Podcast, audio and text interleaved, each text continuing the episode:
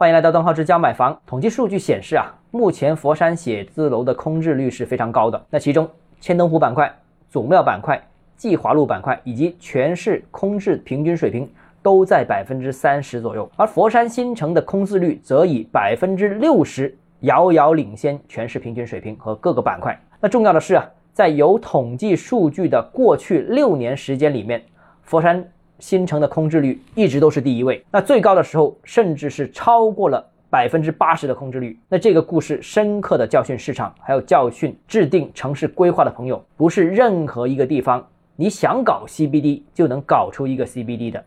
弄不好就是瞎逼逼。那以往呢，全国大城市都在到处规划 CBD，到处规划新城，那这种。好大喜功的想法和做法应该降降温了。那一线城市啊，能集中精力和资金搞好一两个重点区域就非常不错了。那广州其实还是比较务实的，其实呢就基本上聚焦集中精力搞南沙。那二线城市呢，能有一个 CBD，我觉得已经算非常非常不错了。至于三四线城市，想都别想，那搞了也是白搞。还劳民伤财，浪费土地。那另外呢，未来两年呢，写字楼预计供应量，我们看看这个相关数据，发现祖庙预计供应新增六点八万平方米，不算多。那季华路呢，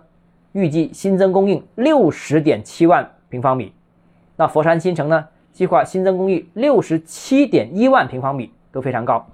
那千灯湖是最多的了，未来新增供应预计达到一百零六万平方米。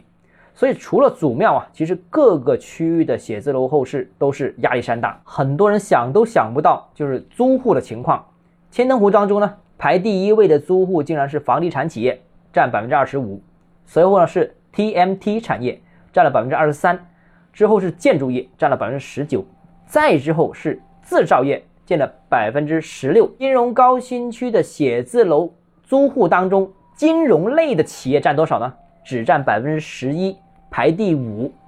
啊，其实每个城市啊，我们看到啊，每个城市都想往产业附加值高的那一段进行冲，啊，大家都想做金融啦，想做科网啦，新能源汽车等等这些，